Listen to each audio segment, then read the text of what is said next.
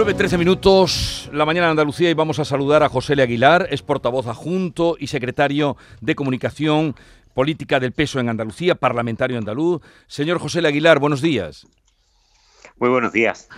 Em, lo primero, ¿qué eh, percepción tiene, qué piensan eh, usted y también dentro de su partido de las protestas de los agricultores que se están produciendo en Andalucía, los altercados de anoche que se dieron en, en Santa Fe, también en Antequera? Hombre, nosotros lo primero que tenemos que mostrar nuestra comprensión y solidaridad con, con el mundo agrícola, con, con, los agricultores y con los ganaderos de Andalucía.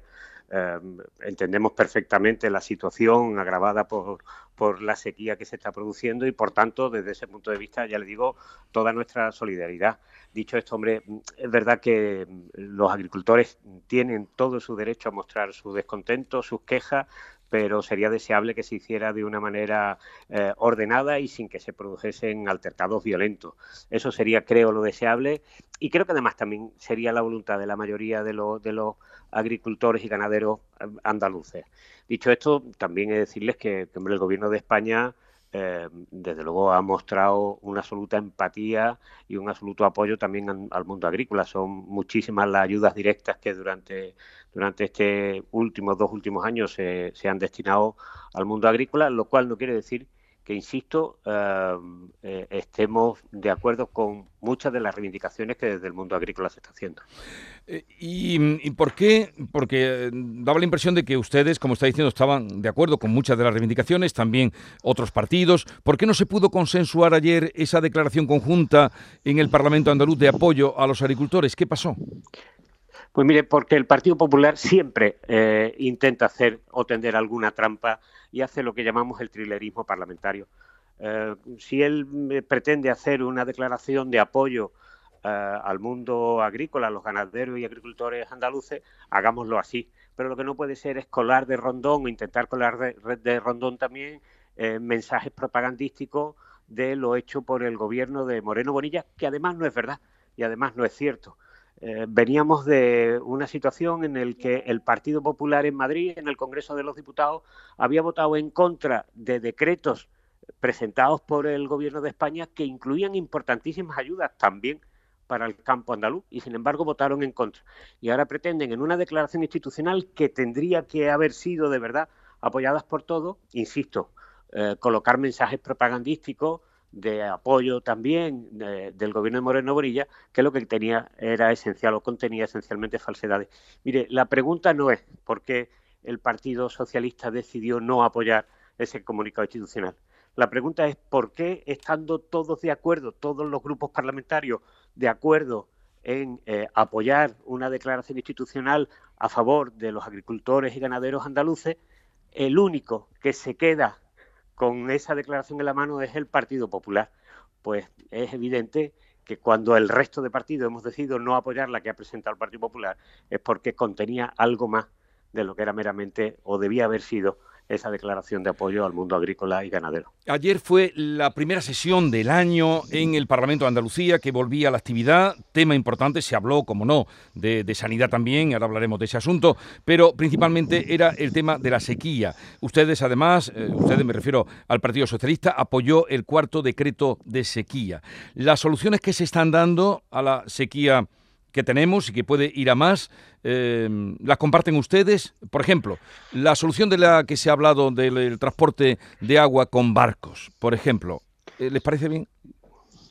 Mire, eh, cualquier medida que sirva para paliar eh, el verano tan adverso que se nos avecina, si no cambia la situación hidrológica y no parece que vaya a cambiar sustancialmente, es muy alarmante. Por tanto, cualquier medida que se ponga en marcha va a contar con el apoyo y el respaldo del Grupo Parlamentario Socialista. Dicho esto, lo hemos manifestado mmm, de manera muy clara que el gobierno de Moreno Bonilla, el problema es que eh, no ha sido capaz no ya de anticiparse, que es evidente que no se ha anticipado al problema de la sequía, sino de reaccionar eh, con medidas mm, contundentes y apropiadas para la lucha contra la sequía. Miren, eh, Moreno Bonilla lleva cinco años en el gobierno de la Junta de Andalucía. Eh, la sequía mmm, hace tres años era una evidencia que íbamos a pasar un momento de sequía grave. en esta legislatura, la primera reunión que tuvo Juan Espada con el señor Moreno Bonilla, le ofreció, le tendió la mano para trabajar en medidas contra la sequía. El señor Moreno Bonilla rechazó esa propuesta del presidente del grupo parlamentario, Juan Espada, y por tanto, ya le digo, el problema es no de las medidas que se están adoptando ahora, que podemos decir que al final son parches necesarios, pero no dejan de ser parches, el problema ha sido un problema de una falta de planificación y sobre todo de ejecución.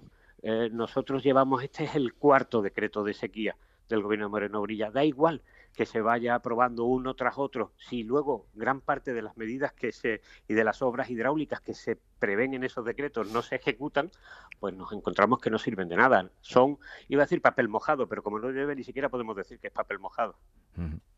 Bueno, pero eh, el gobierno y en concreto la consejera de Agricultura dice, el otro día hablábamos con ella, enumeraba las obras que están por hacer y que competen, que ahí eh, hay un, en fin, no sabemos bien cuáles competen al gobierno central, cuáles competen a la Junta de Andalucía y en ese, eh, en ese enfrentamiento estamos porque se enumeran muchas obras que tendrían que haber hecho el gobierno central. Mire, dos cosas al respecto. Lo primero, sería razonable que un tema como la sequía eh, se pudiera ir las administraciones de la mano. Eh, sin embargo, el señor Mariano Manilla es que eh, no sabe hacer política si no es con la confrontación con el gobierno de España. Para mí es algo inexplicable, ¿no? Porque, hombre, si yo tengo una buena gestión que presentaron los andaluces y andaluzas, no tengo que estar confrontando con el gobierno de España para justificar o tapar esa, esa gestión que, estoy haciendo. Pero dicho esto, miren, los andaluces tienen que comprender dos cosas. Aquí hay dos, dos grandes mm, eh, competencias. Una, la competencia del gobierno del Estado en determinadas cuencas, esencialmente la del Guadalquivir, y la competencia exclusiva de la Junta de Andalucía en lo que se llaman las cuencas interiores, por ejemplo, la cuenca mediterránea. Ahí las competencias en materia de agua es exclusiva de la Junta de Andalucía. Vimos que el gobierno de España, la vicepresidenta Teresa Rivero, eh, manifestó que respecto de la cuenca del Guadalquivir eh, está garantizado para tres años el consumo humano, el consumo humano de agua. En las cuencas interiores, el señor Manilla no puede decir lo mismo. Yo le preguntaría, ¿puede usted mantener esa misma afirmación? Y le va a decir que no, porque es que ya se están teniendo severas restricciones y cortes de agua en las viviendas en esas cuencas interiores. Por tanto, en fin, la consejera podrá enumerar todas las obras que quiera y justificar su, eh, la, la ineficiente, incompetente gestión que está realizando. Pero la realidad es esta, que se están produciendo los desabastecimientos y los barcos se están preveyendo que traigan agua para aquellas cuencas que eran de competencia exclusiva de la Junta de Andalucía. En el pleno ayer, ya digo, el primero mm, de actividad en este año, como no, volvió a hablarse de, sanidad, había muchas preguntas, intervino Catalina García, la consejera, destacó que había habido un aumento en la actividad asistencial, eh, en operaciones, ella ha reconocido el problema de las listas de espera eh, ya en el mismo foro del Parlamento. Mm, ¿Cómo ¿Qué análisis hacen ustedes ahora, usted, de, la situación eh, con esa, mm, en fin, a partir de esa propuesta que hacía la consejera de que estaban haciendo cuanto podían y que no tenían más médicos porque no hay plazas, el gobierno no saca plazas MIR? Están haciendo derivaciones hacia la privada y en la medicina privada, si hay médicos suficientes para atender esa demanda, no es un problema de más médicos, eso es obvio es decir, si, mm, resulta que, se está incrementando en, Andalucía las contrataciones de seguros privados y, hay médicos suficientes y personal sanitario en la medicina privada para atender esa demanda, no es un problema, como dice la consejera, de falta de médicos. Es un problema de, destinar más recursos y gestionarlos adecuadamente en la sanidad pública andaluza. Hombre, yo, en fin, la consejera ya sabemos cómo como suele mm, utilizar a veces incluso la prepotencia a la hora de hacer sus contestaciones. Pero mira que hay una realidad. La cúpula de, la Consejería de Salud ha dimitido entera, ha dimitido hasta el viceconsejero, solo falta ella. Por tanto, algo mm, habrá ocurrido ahí dentro y son las explicaciones que venimos demandándole para que se haya producido eso. Es que ha dimitido el equipo entero de la consejería de arriba abajo. Bueno, de arriba del todo no, porque falta falta la consejera, ¿no? Que es la principal la principal responsable. Hombre, cuando cuando esto sucede, en fin, no hace falta que la oposición eh, esté haciendo un esfuerzo, es un propio reconocimiento por parte del gobierno cuando se produce una crisis de esta naturaleza dentro de, una consejería. Y mire, mm, lo que hace falta es más transparencia también. Eh, y la consejera lo que tiene es que publicar los datos de listas de espera, que a 31 de diciembre ya los tiene, que sin embargo no lo hace, no lo hace público, tanto de las listas de espera quirúrgicas como las listas de espera de, de tratamiento, atención primaria, y muchos nos tememos que las listas de espera serán mucho mayores de las que se tenían. Estamos hablando con José Aguilar, portavoz eh, adjunto secretario de Comunicación de Política del PSOE de Andalucía. Eh, señor Aguilar, le pregunta Manuel Pérez Alcázar, editor de La Mañana de Andalucía. Buenos días, señor Aguilar. Eh, recientemente el señor Espadas ha presentado lo que ha denominado ese gobierno alternativo con el que prepara su acción para una ejecución de, gobierno una vez que ganase unas futuras elecciones. También decía el señor Espadas que quiere hacer una, una oposición contundente, pero no más agresiva. ¿no? Incluso a usted mismo le, leíamos recientemente en una entrevista que, que, bueno, que hasta ahora el presidente de la Junta, Juanma Moreno, lo había tenido todo de cara, Decía el señor Espadas que, eh, quizás eh, eh, no había conflictividad social en Andalucía porque todo se focalizaba en la política que desde Madrid hace el gobierno de Pedro Sánchez. ¿Les perjudica a ustedes algunas de las decisiones del gobierno de Pedro Sánchez en relación no solamente a la amnistía, sino algunas de las cesiones que se han hecho de las negociaciones con los independentistas en, materia, digo, de financiación, la mm, cesión de los tributos que piden los independentistas catalanes, los partidos de gobierno catalán o eh, el negociar eh, de manera bilateral la financiación y no eh, como se ha hecho hasta ahora entre todas las comunidades autónomas en el Consejo de Política Fiscal y Financiera. Bueno, buenos días. Mire, me está preguntando por cosas que no han pasado. Es que nada de lo que usted está diciendo ha pasado. Es decir, no ha habido todavía una, una negociación bilateral para la financiación de Cataluña, no ha habido cesiones extraordinarias eh, para Cataluña. Al revés, la única medida que se ha anunciado en ese pacto de investidura con los partidos independentistas era la condonación de la deuda y se dejaba muy claro en el documento que la condonación de la deuda eh, sería para todas las comunidades autónomas.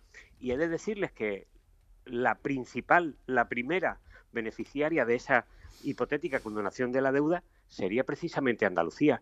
Con lo cual, en fin, es verdad que hay mucho ruido en la política nacional y ese ruido eh, es verdad que lo impregna todo.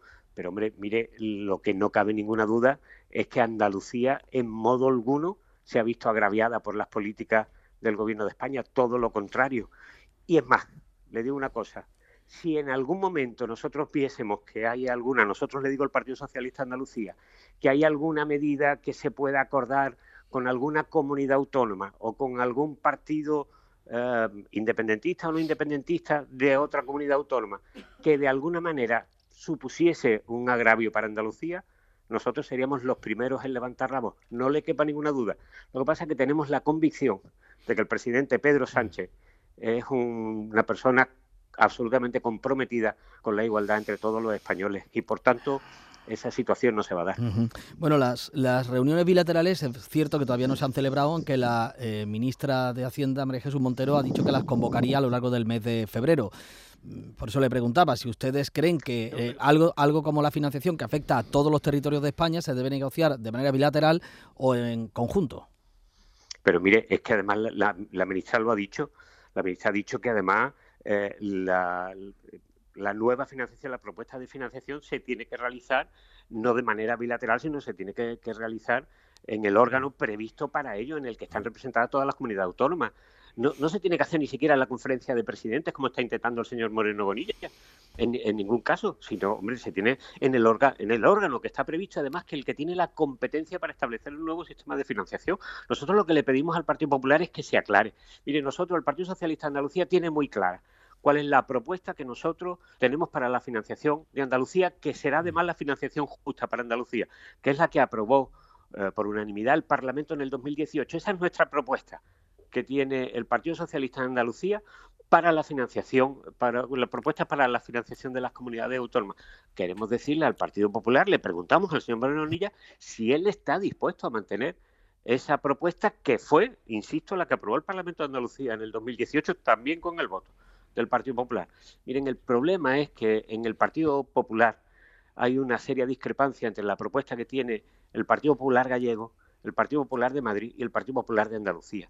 Ese es el problema real que hay. Y es por eso por lo que el Partido Popular no pone sobre la mesa una propuesta de financiación que, insisto, nosotros, el Partido Socialista de Andalucía, sí que la tiene y la tiene muy clara. Eh, una, una más, señor Aguilar, relacionado con otro asunto. Ayer conocíamos que el Supremo dejaba en manos de la Audiencia Provincial de Sevilla la decisión sobre el informe a los indultos que han solicitado algunos de los condenados por el caso de los seres, entre ellos el expresidente José Antonio Griñán. El gobierno viene diciendo hasta ahora que, bueno, que va a seguir el trámite como habitualmente da curso a los trámites de los indultos. ¿Confían o esperan ustedes que esos indultos salgan adelante? Mire, yo lo único que espero eh, al respecto es que se cumplan las normas, se cumplan las leyes, veamos los informes que se hacen por parte de los tribunales y usted sabe que el indulto es una medida prevista eh, en la Constitución y en nuestras normas, es una medida graciosa, por decirlo de alguna manera, del gobierno, pero lógicamente que tiene que estar avalado por, por informes eh, previos. Por tanto, vamos a esperar la tramitación de, de todo eso. Yo si usted me pide mi opinión personal, yo creo que el indulto sería una forma, mm, a mi juicio, una forma adecuada o podría ser una forma adecuada de resolver situaciones eh, bastante dolorosas. Pero, en fin, eso son situaciones personales. Insisto, más allá de lo que personalmente cada uno pueda opinar, yo creo que mm, lo que se trata es de que haya una tramitación legal de estos indultos y la decisión que adopte el, gobierno sea en base a, estos criterios legales que le estoy diciendo. 9.30 minutos de la mañana, casi 31. Gracias por atendernos. José Le Aguilar, portavoz adjunto, secretario de Comunicación Política del PSOE en Andalucía. Eh, y que vaya bien la sesión que ahora continúa en el Parlamento, primera sesión además de control del Gobierno. Un saludo y buenos días. Buenos días, muchas gracias. Adiós.